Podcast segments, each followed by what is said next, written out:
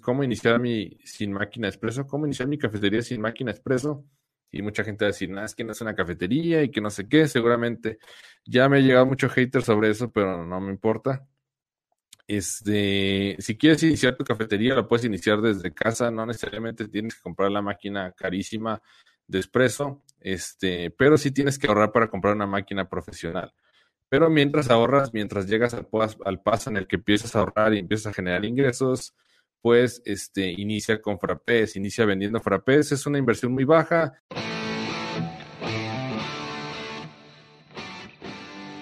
Bienvenidos, yo soy Álvaro Lamas y esto es Café Mi Vida, el podcast en el que vamos a platicar del mundo del café y cafeterías para que conozcas más, mejores tu técnica y lleves tu negocio al siguiente nivel. Charlas sencillas basadas en la experiencia y en la experimentación con la intención de mejorar la cultura y el consumo del café.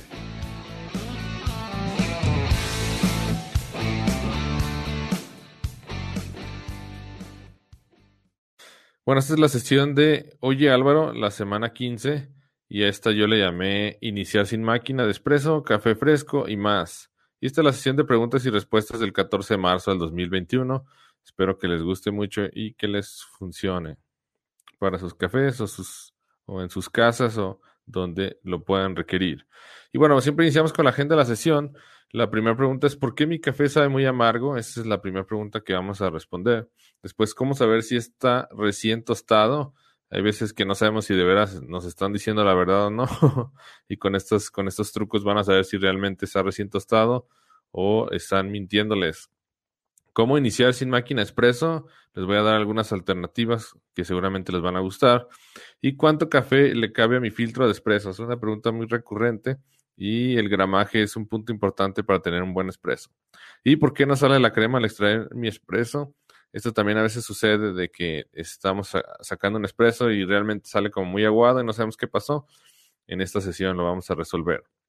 Y bueno, antes de seguir adelante, en la primera oportunidad que tengan, suscríbanse a mi canal. Este, me encuentran como Álvaro Lamas, Simple Coffee, Álvaro Lamas Godoy. Estoy en YouTube y hay muchísimo contenido. Seguramente les va a encantar. Y no se olviden de activar la campanita. Y bueno, vamos con la primera pregunta. ¿Por qué mi café sabe muy amargo? Y bueno, una de las, estas son algunas de las razones que pudiera estar pasando. La primera es la variedad. Recordemos que hay variedad arábica y robusta. Eh, estas dos grandes variedades, pues, este, las vamos a encontrar en el mundo. La arábica es el mayor consumido, el que mayor se consume mundialmente y el robusto es el que menos se consume. El robusta tiene el doble de cafeína y al tener el doble de cafeína ya de entrada es más amargo porque la cafeína eh, aporta eh, mucho amargor al grano. El robusta este, lo utilizan para hacer café soluble, este, es muy económico porque requiere menos, menos cuidados, porque al tener el doble cafeína es más resistente a las plagas, a las enfermedades. Entonces, este, ya de entrada, este, algunos cafés solubles les ponen robusta y pues de entrada van a ser mucho más amargos que los cafés normales. ¿Sale? Entonces, esa es parte de las variedades. El, el arábica, pues es el que, el que se caracteriza por tener eh, un sabor frutal, este, un sabor a caramelo, un sabor mucho más delicado. Y bueno, la segunda, una de las segundas causas es la altura.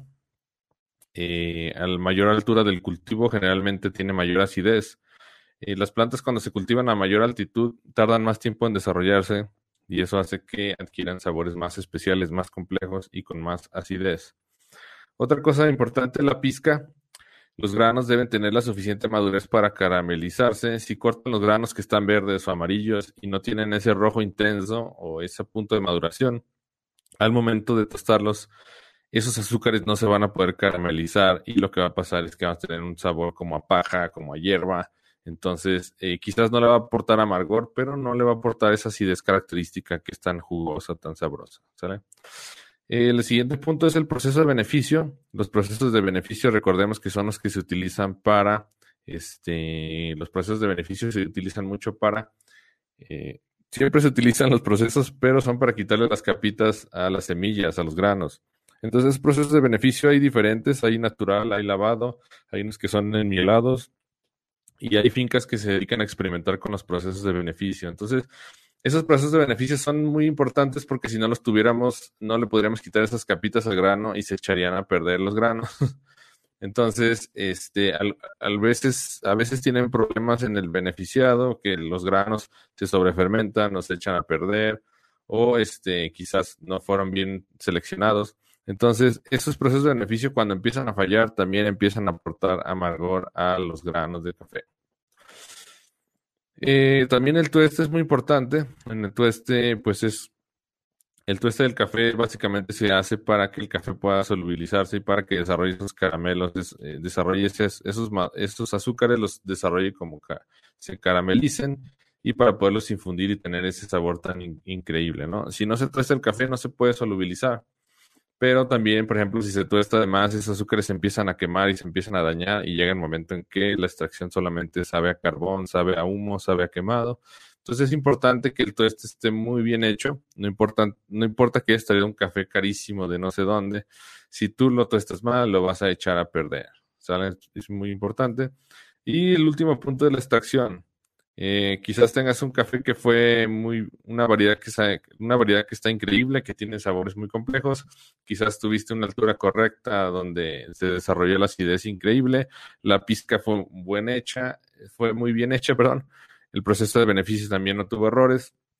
El tueste también estuvo bien, pero si hiciste mala extracción, si lo extrajiste de manera incorrecta y generaste una sobreextracción, vas a tener sabores amargos también y le vas a dar en la torre ese café tan increíble que compraste. Entonces es bien importante que también sepamos prepararlo para evitar llevarlo a la sobreextracción y empezar a arrastrar sabores amargos. La sobreextracción es cuando tratas de extraer más solubles del café de los que te puede entregar y eso lo logras o eso lo puedes generar si haces una molienda muy fina, vas a generar una sobreextracción. Si dejas mucho tiempo el café en contacto con el agua, vas a generar una sobreextracción.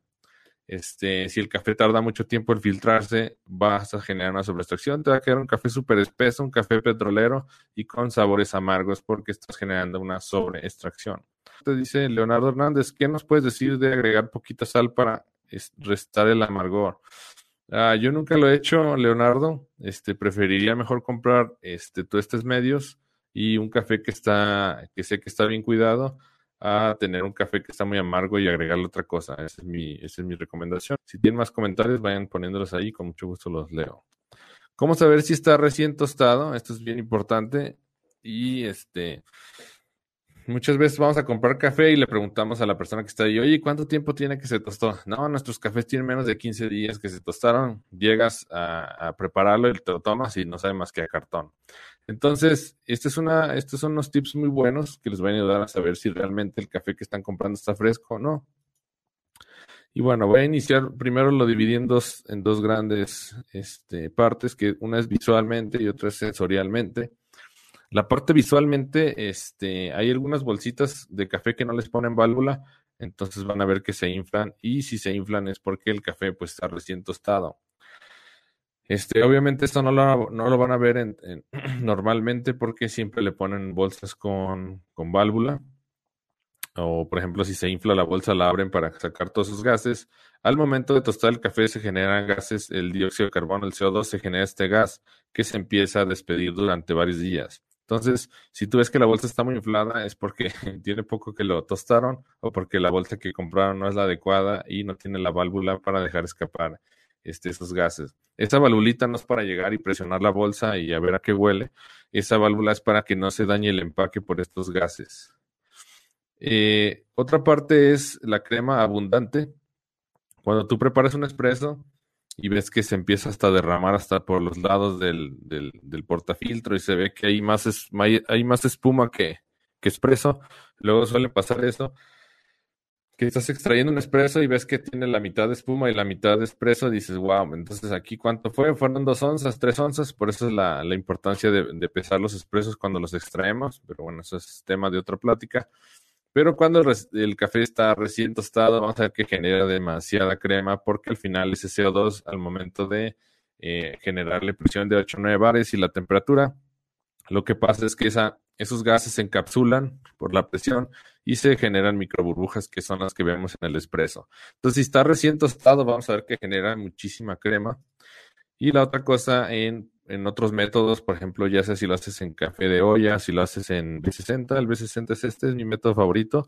Vamos a ver una, una cosa que se llama blooming, que es floración en inglés, y este también nosotros le llamamos en español la desgasificación. Cuando tú le pones agua caliente al café y está recién tostado, ese CO2 también se empieza a exponenciar de manera este, que la podemos ver como en burbujitas. Esa desgasificación es bien importante y la tenemos que hacer este, en los métodos filtrados para dejar que escape todo ese gas y no nos afecte el momento de hacer la extracción. Esa desgasificación tarda entre 30 y 45 segundos y así es como lo vamos a ver. Si nosotros llegamos a nuestra casa y nos dijeron que lo habían tostado hace cuatro días y no hace el blooming, si no hace este, se, se ve como si fuera un panque. Vean la imagen aquí, se ve como si fuera un panquecito, se ve como inflado y así está gordito, se ve bien bonito. si no hace esta parte es porque el café que nos están dando está viejo, entonces cuidado con eso. Y en esta parte sensorialmente lo dividí en tres, en tres secciones. Eh, la primera es la fragancia. La fragancia es, el olor que te llega cuando el café está molido, pero está en seco, todavía no está húmedo.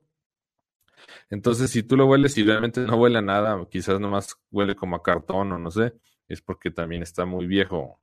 O si tú tienes un café que lo, que lo liste recién, recién tostado y después lo hueles, este, no sé, dos meses después ya no va a ser el mismo olor, quizás te va a dar como un olor ácido. Ese olor ácido es porque el café se está empezando a oxidar. De tener un olor dulce como a chocolate, caramelo, no sé, piloncillo, en algunas partes del mundo le llaman panela, empieza a oler como ácido, empieza a oler muy ácido y es porque el café ya se oxidó. Después eh, vamos, vamos a ver que los aromas cambian. Eh, se le llama aroma cuando ya está en contacto con el agua caliente, cuando ya se está infundiendo. Vamos a ver que pierda ese, ese olor vibrante, ese olor que nos encantaba al inicio. Y por último, el sabor también, el sabor brillante, yo le llamo la montaña rusa. Este, ¿por qué le llamo montaña rusa? Porque cuando lo pruebas, pum, te da como un subidón, sientes esa acidez jugosa, sabrosa, y luego se empieza a estabilizar y después baja. Eso para mí es el sabor como de montaña rusa. Sube, sientes así como muy vibrante y después baja un poco. Es el sabor normal del café. Y cuando si tú lo pruebas después de dos, tres meses, cuando ya el café está viejo, es un sabor plano. Nunca vas a sentir esa montaña rusa, nunca vas a sentir esa emoción en la lengua, sino que va a ser un sabor plano, completamente plano. Dice Carmen Jaramillo, en mi ciudad nos venden el café en bolsita de papel, el aroma escapa por todos lados. Ese es un problemón, Carmen. Este, la bolsa tiene que, ir, este, tiene que ser de plástico o si es de cartón tiene que ir recubierta de plástico por adentro, porque al final, recuerden que el café es higroscópico, ¿qué quiere decir? Que absorbe humedad y olores. Entonces, si tú lo pones en una bolsa de cartón, pues no lo vas a proteger de la humedad. Y la otra cosa es que va a absorber ese olor a cartón. Entonces, hay mucho cuidado con eso, Carmen. Este, y bueno, tratar de comprar el café en otro lado o decirle al, hacerle la sugerencia al de que vende el café que lo ponga en bolsa eh, la que debe de ser. Muchas gracias, Carmen, por tu aportación.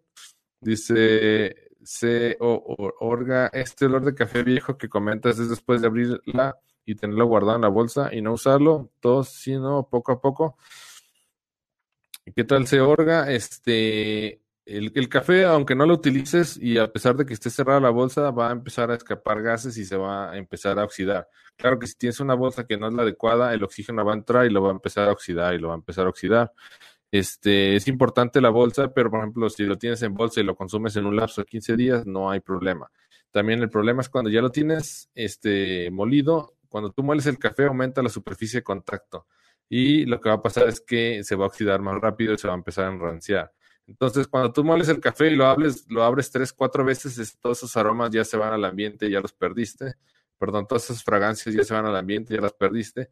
Y este va a empezar a oxidarse y va a empezar a oxidarse porque le está entrando este oxígeno. Dice Carlos Muñoz, hola, en Chile, ¿cuál café de calidad puedo encontrar? Saludos. Eh, no conozco los cafés de Chile, Carlos, pero te recomiendo que busques café de especialidad en la localidad donde vives o en alguna ciudad grande y seguramente vas a encontrar muy buenos cafés. Busca café de especialidad en Google y seguramente vas a encontrar algo muy bueno. Dice Estela Escamilla, ¿cuál café ideal para personas con hipertensión? Eh, buena pregunta, no te podría hacer una recomendación, Estela, porque realmente no tengo nada de conocimiento en medicina y no quiero este, tomar esa responsabilidad. Dice José Miguel Ruiz, excelente como cada semana una duda, ¿a partir de qué momento histórico cambió la percepción de que el café debería ser amargo o una bebida dulce y compleja? Eh, hay una historia de las olas del café, así le llaman. La primera ola del café es cuando se tomaba el café solamente para sentir los efectos estimulantes y este No, no importaba si sabía amargo, si sabía horrible, solamente era para sentir los efectos benéficos y estimulantes del café. A lo mejor no tan benéficos porque si el café está quemado, pues este, no creo que te haga muy bien a la salud, pero sobre todo para sentir la cafeína. La segunda oleada fue cuando entró Starbucks y empezó a mezclar el café con la leche. y fue cuando empezamos a decir, wow, este, hay más maneras de tomar café, ¿no? Y en la tercera oleada es cuando entró el café de especialidad y ya el café de especialidad es donde nos han enseñado que el café no solamente tiene que ser un estimulante, sino una bebida que se disfruta, una bebida dulce, sabrosa, rica, que puedas disfrutar sin azúcar, sin leche. Esa es la tercera oleada y esa oleada es del café especialidad y algunos expertos dicen que ya está llegando la cuarta oleada de café donde ya es mucho más estricto el control, donde ya la gente empieza a buscar el café de diferentes regiones, de diferentes precios de beneficio y se empieza a experimentar mucho más. Entonces ahorita estamos en la tercera ola. Esa es como la explicación general, Miguel. Espero que quede claro.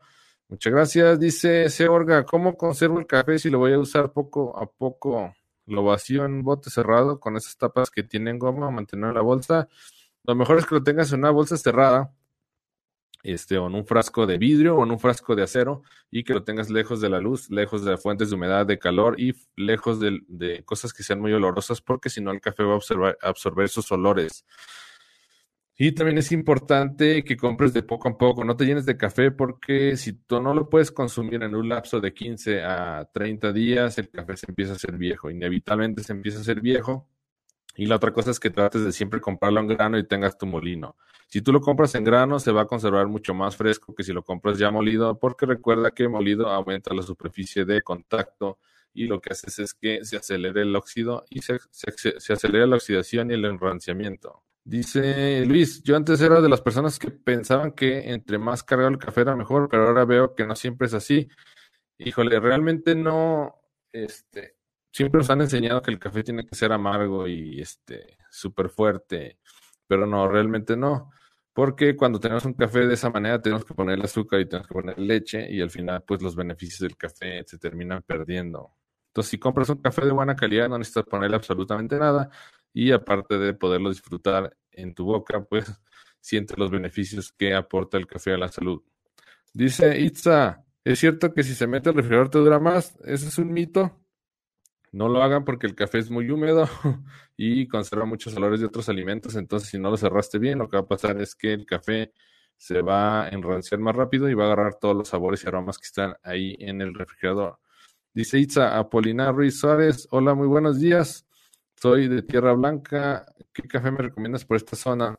Eh, no sé, la verdad, Apolinar, no conozco tantos cafés, pero te recomiendo que busques en Google café de especialidad y la región donde estás y seguramente vas a encontrar algo muy bueno. Dice Leonardo, no hay demostración de que afecte la presión arterial. El único que hay que tener cuidado es en el, es en el diabético que no le agregue azúcar. Ok, muchas gracias por el aporte. Dice Julio, saludos para, para ti. ¿Cuánto es el tiempo idóneo para conservar el café en grano tostado antes de molerlo? Eh, más o menos, ahorita vamos a ver eso. Ahorita lo voy a contestar en la siguiente diapositiva. Y voy a responder la pregunta ahorita que me hizo Julio si es julio. Eh, ¿Cuánto tiempo dura fresco el café? El, asentamiento le llaman asentamiento es cuando empieza a, desgasificarse y que se empieza a estabilizar. Eso tarda de 4 a 7 días y es donde el dióxido de carbono se empieza a despedir de manera más abundante ya después de 7 días se empieza a estabilizar. Para los procesos de métodos filtrados se recomienda que lo utilices después de dos días, de 2 a 4 días después de que se tostó. Y para el espresso se recomienda que lo puedes, que lo empieces a utilizar siete días después de que se tostó. Recuerda que el espresso es un método muy caprichoso que le afecta muchísimo a las variables.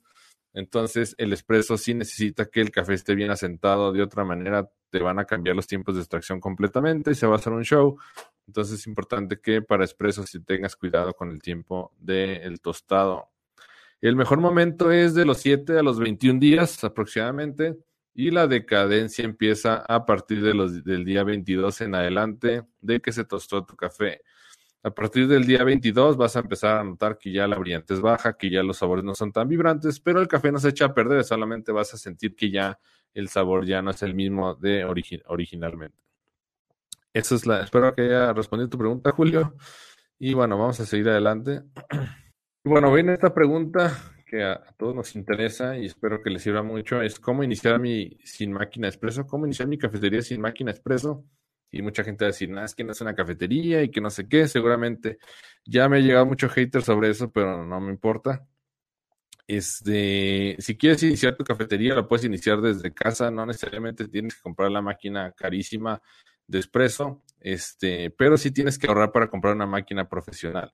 Pero mientras ahorras, mientras llegas al, al paso en el que empiezas a ahorrar y empiezas a generar ingresos, pues este, inicia con frappés, inicia vendiendo frappés. Es una inversión muy baja. A la mayoría de la gente nos encantan los frappés, nos encanta la leche, los sabores y todo. Entonces puedes iniciar con frappés y en cuanto te empieces a capitalizar, compras una máquina profesional. Es importante compres una máquina profesional porque si no eh, vas a hacer que tarden demasiado tus pedidos porque las máquinas que son muy pequeñas tardan mucho tiempo en espumar porque la presión de vapor es muy pobre. Entonces, eh, por ejemplo, en máquina, eh, por ejemplo, en licuadoras puedes comprar dos licuadoras y te van a dar lo mismo, la misma batalla que si compras una licuadora carísima.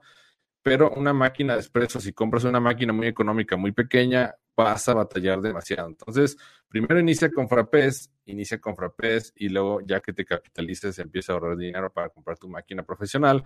Las máquinas profesionales están rondando entre 1.500 y 2.000 dólares las máquinas de espresso. Entonces, ¿Cómo iniciar sin máquina expreso? Puedes iniciar primero haciendo frappés. Vas a necesitar una inversión de 165 dólares, que te recomiendo que compres dos licuadoras Oster de estas. Tiene que ser de 600 watts para arriba. Si es de 600 watts está perfecto.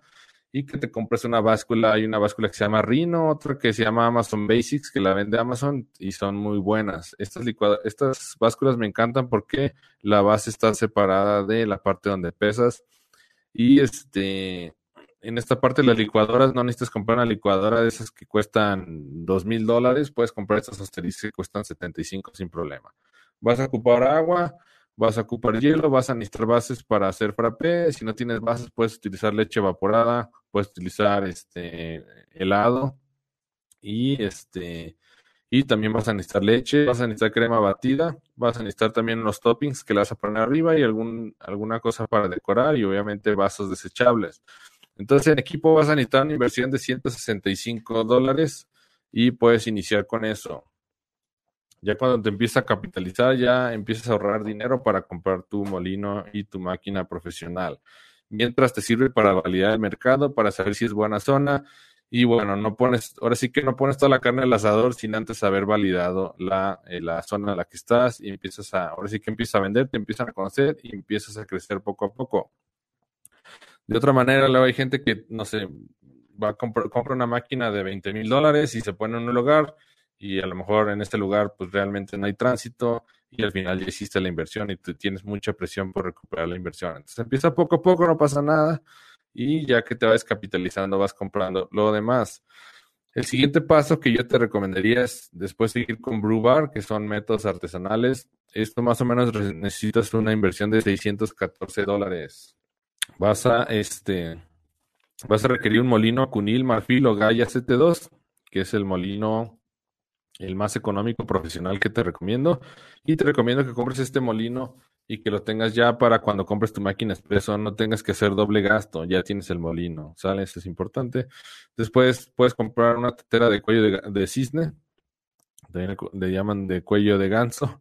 Y esta Hamilton Beach es la más económica, cuesta 45 dólares y funciona perfecto para hacer métodos de vertido, como el B60, el Chemex y cualquier otro que son de vertido. El cuello de cisne te da mucha capacidad de vertido, mucho control, entonces lo que es bastante interesante en estos, en estas jarras, en estas teteras, perdón. Después te recomiendo compres una báscula con cronómetro, como esta, cuesta 35 dólares, marca Brewista si no quieres comprar la báscula con cronómetro, puedes tener una báscula normal y utilizas el cronómetro de tu celular o cualquier otro. Después te recomiendo que compres una prensa francesa. Esta es para hacer el café, es el método más sencillo. Después puedes comprar un Aeropress, te va a ayudar a hacer café. Este es el Aeropress. Puedes hacer café concentrado, puedes hacer americano, puedes hacer cold brew, puedes hacer licor de café con este, con este Aeropress. Y por último, te recomiendo compres un B60. Los métodos de filtrado te dan una taza limpia, te dan una taza muy rica con sabores brillantes. Y bueno, aquí estás cumpliendo, estás cubriendo como todos los métodos de extracción este, más importantes. La prensa francesa es el método de inmersión que está filtrado con una, falla, con una malla que tiene el émbolo. Estás cubriendo los métodos de artesanales por presión, que es el, que es el Aeropress, es como una jeringa que genera una presión. Y estás cubriendo los métodos de filtrado, que sería el B60, que es muy barato, es plástico, se te cae, no se rompe, y la verdad que está súper bien.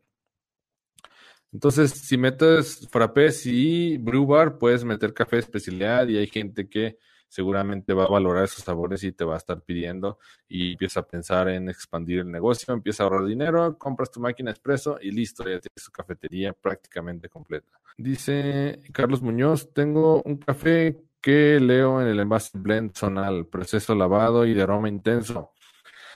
No sé nada de café, si lo pruebo, ¿qué debo sentir para saber si es de calidad?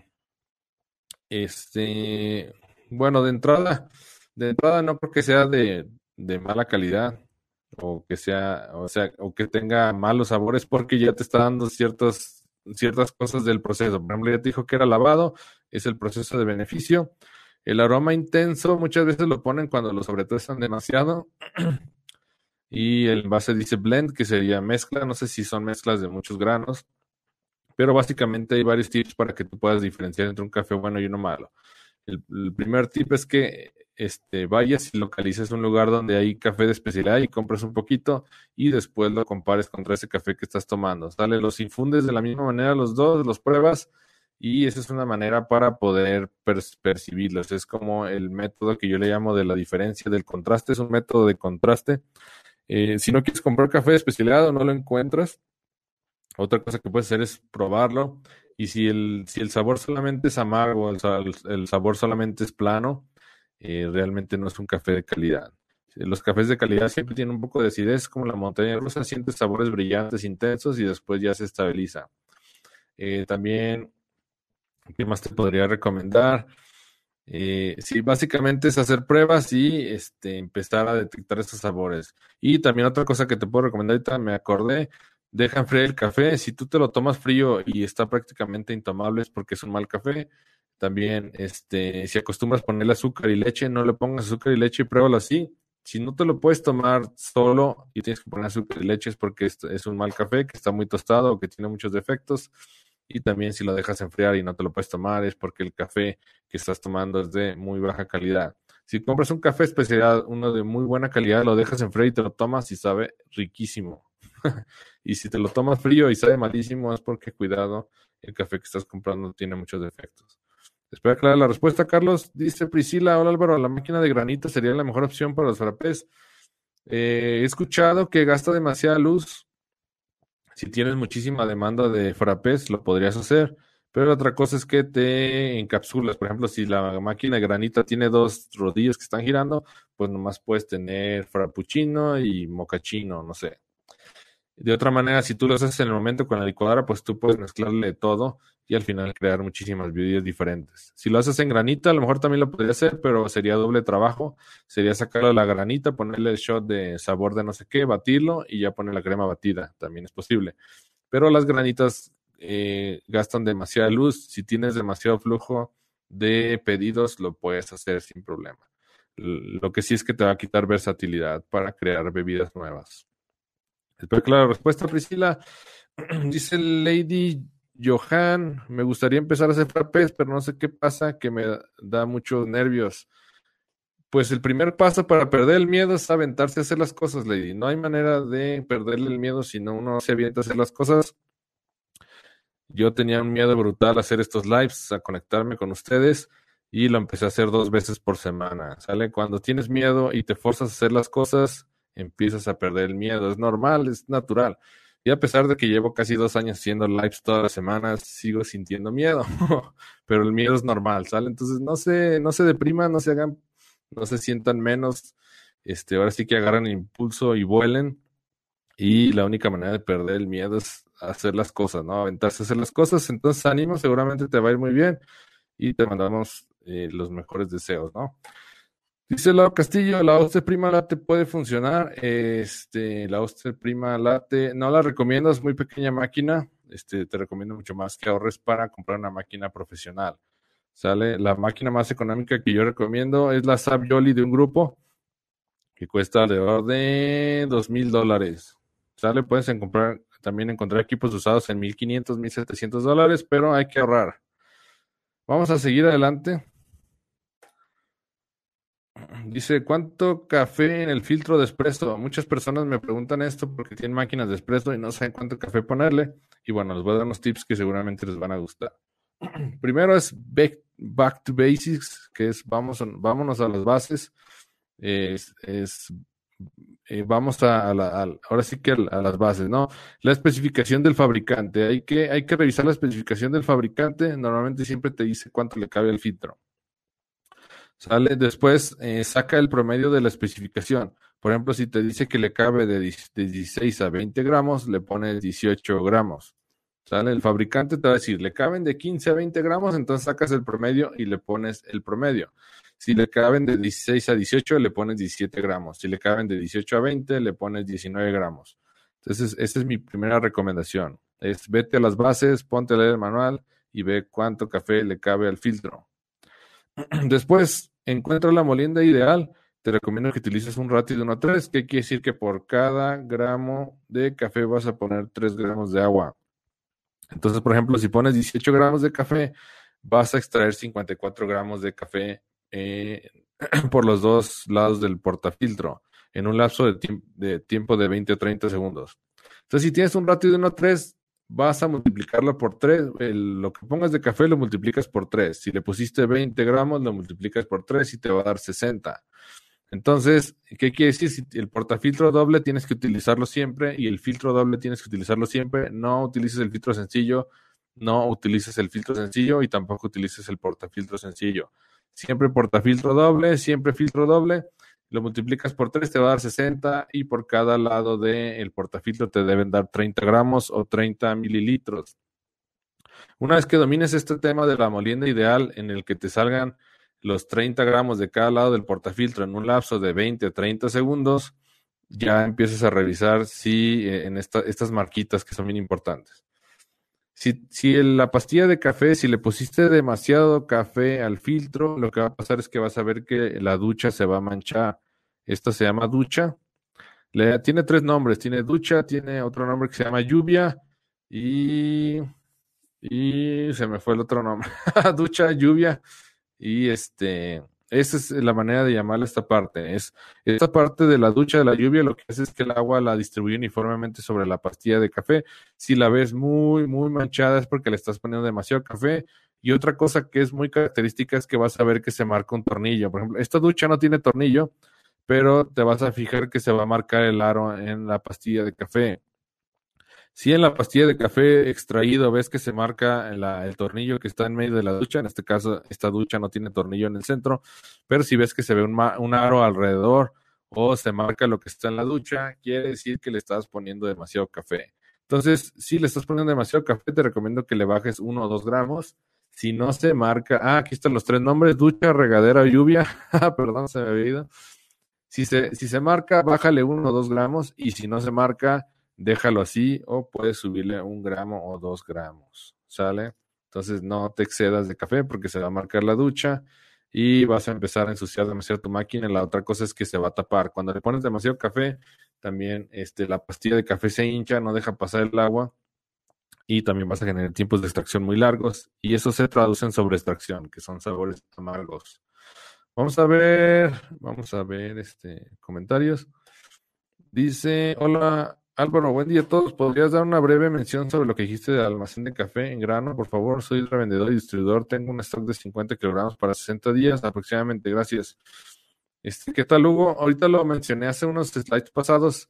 Eh, voy a explicarlo rápidamente. Tiene que ser un empaque que esté lejos de la luz, lejos de la humedad, lejos del calor y lejos de cosas que están muy olorosas. El café, más o menos, eh, una vez que se tuesta, tiene un tiempo de vida como de un mes.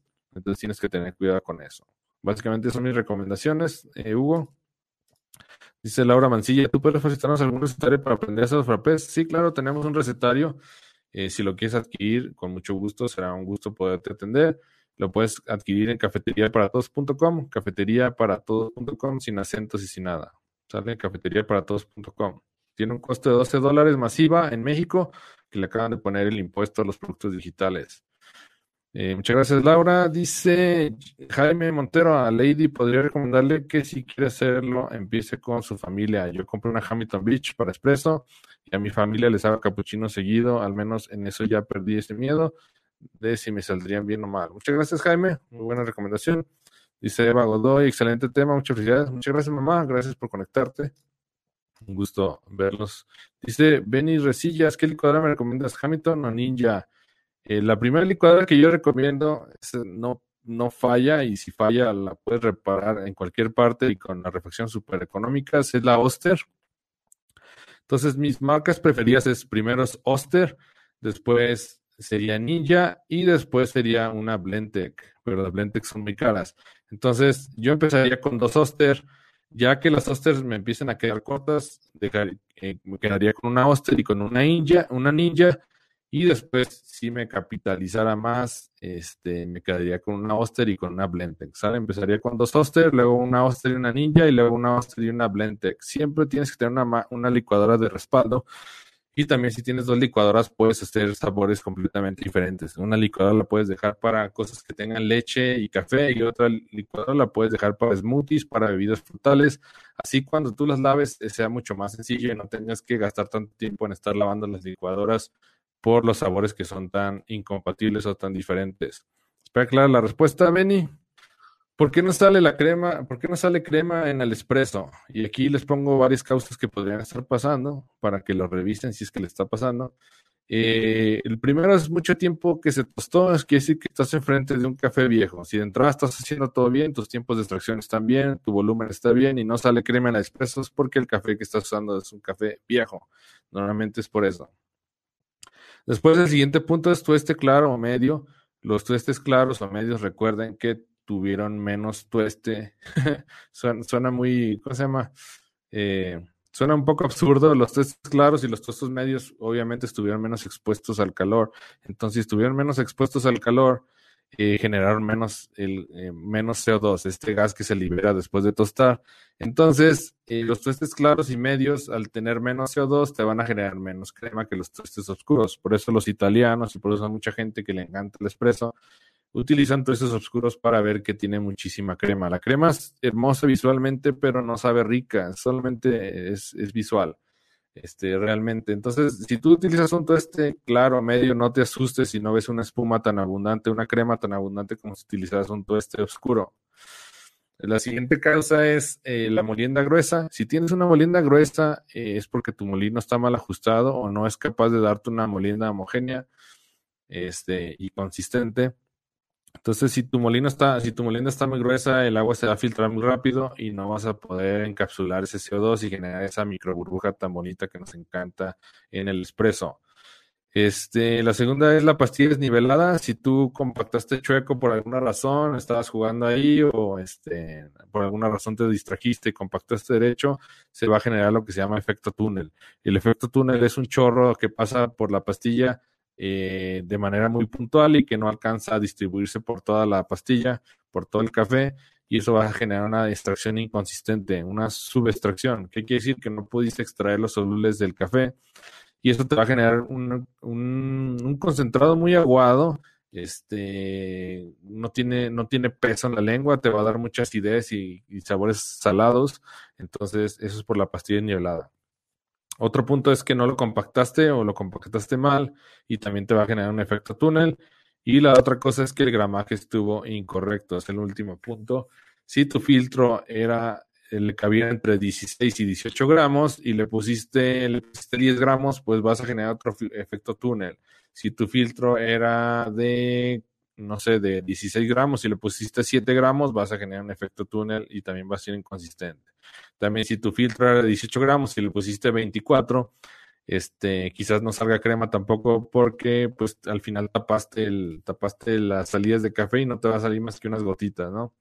Entonces, esa es la, esa es la, la parte de por qué no sale la crema al espresso. Si a alguien le interesa nuestro recetario, puede entrar a cafeteriaparatodos.com, cafeteriaparatodos.com y puede encontrar nuestro recetario. No es un recetario normal, no es un recetario que compras en, una, en cualquier lugar de libros. porque este recetario es electrónico, una vez que lo tienes lo puedes abrir en tu celular, en tu tablet, en tu computadora, lo puedes imprimir, está en el formato para que lo puedas imprimir.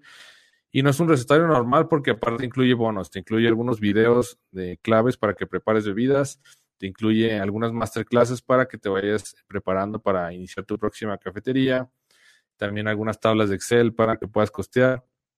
Y sobre todo, y lo más importante es que incluye grupo de Facebook privado y grupo de WhatsApp privado para hacer networking, para platicar, para compartir recetas, este, para compartir avances y para darnos ánimos todos y, salir adelante, ¿sale? Entonces, ese grupo de networking es valiosísimo. Eh, hay gente de todo el mundo y eso también lo hace muy interesante porque pues compartes con otras culturas, también compartes recetas, compartes cosas que al final te enriquecen y te hacen ser innovador. Entonces, si a alguien le interesa recetario, puede entrar a cafeteriaparatodos.com sin acentos, cafeteriaparatodos.com y le va a costar 12 dólares. Si están en México, son 12 dólares masiva, porque en México acaban de poner el impuesto en los productos digitales. Si están en cualquier parte del mundo, les va a costar 12 dólares. Y es, es, el primer inicio para este, empezar a vender desde casa, empezar a mejorar sus bebidas en su cafetería o simplemente si quieren preparar bebidas para degustarlas con su familia, pues también increíble. Una vez que compren el recetario, si quieren empezarse a capacitar más, van a tener descuento en mis demás cursos. Una vez que compran el recetario, tienen 50% de descuento en mis dos cursos online. Esos cursos son mucho más largos y están mucho más detallados paso a paso en video en HD y con las, explicaciones paso a paso con la metodología de nosotros. Uno de mis cursos online es Comienza tu cafetería. Este, y mi otro curso online es de solamente de métodos artesanales para que introduzcas eh, café especialidad y estos métodos a tu cafetería, que es la nueva oleada. Y bueno, tenemos que estar actualizados para este, poder seguir las tendencias del mercado, ¿no? Nos dice Benny, ¿cómo se hace un expreso cortado de un solo golpe? El espresso cortado es una onza de espresso y una onza de leche. Es la manera de hacer el espresso cortado. Entonces sacas tu onza de espresso y le pones una onza de leche espumada, texturizada y lleva un ratio de 1 a 1. Si lo quieres hacer con un poco más voluminoso, pones dos espresos, dos espresos y dos onzas de leche texturizada. Dice Rubén, alegría, yo lo adquirí, muy bueno, lo recomiendo. Muchas gracias Rubén por la recomendación, increíble eh, poderles ayudar y servir. Carmen Jaramillo, gracias profesor. Nos vemos en nuestro WhatsApp. Ya tengo el recetario. En abril comenzaré el curso Comienza tu cafetería y luego el de café artesanal. Perfecto, Carmen. Será de verdad un verdadero gusto poder ayudarte y atenderte de manera más personal en los cursos, eh, ya que son un poquito más largos y avanzados. Ángeles Chávez, hola, buen día. A mí me pasa que no empiezo con los frappés, me da miedo, inseguridad por falta de conocimiento. El recetario es el mismo que ya obtuvimos por 313.20. Sí, correcto, Ángeles este es el mismo. Eh, te recomiendo pues que hagas prácticas que ahora sí que empieces a investigar, que empieces a hacer tus propias mezclas. Eh, no pasa nada, es cuestión de practicar, practicar, practicar, practicar y es la manera con la que vas a perder el miedo. Dice Jaime, los cursos presenciales no están disponibles por el momento. Por el momento no están disponibles. Eh, mi esposa y yo los dimos durante dos años aquí en San Luis Potosí, aquí en su casa. Pero ahorita por tema de la pandemia, por seguridad de ustedes y por la de nosotros, los suspendimos temporalmente. Pero bueno, los cursos en línea eh, a mí me parecen, eh, me parecen mucho más, mucho más útiles porque lo tienes para toda la vida. Ya sea decides emprender hoy o mañana o en tres meses o en, cuatro años o en diez años, el curso siempre va a estar ahí. Inclusive va a estar actualizado cuando lo vuelvas a abrir porque es vitalicio. Pero esperamos próximamente abrir los cursos presenciales. También es muy importante la convivencia personal y la verdad que sería maravilloso volver a convivir con ustedes de manera física.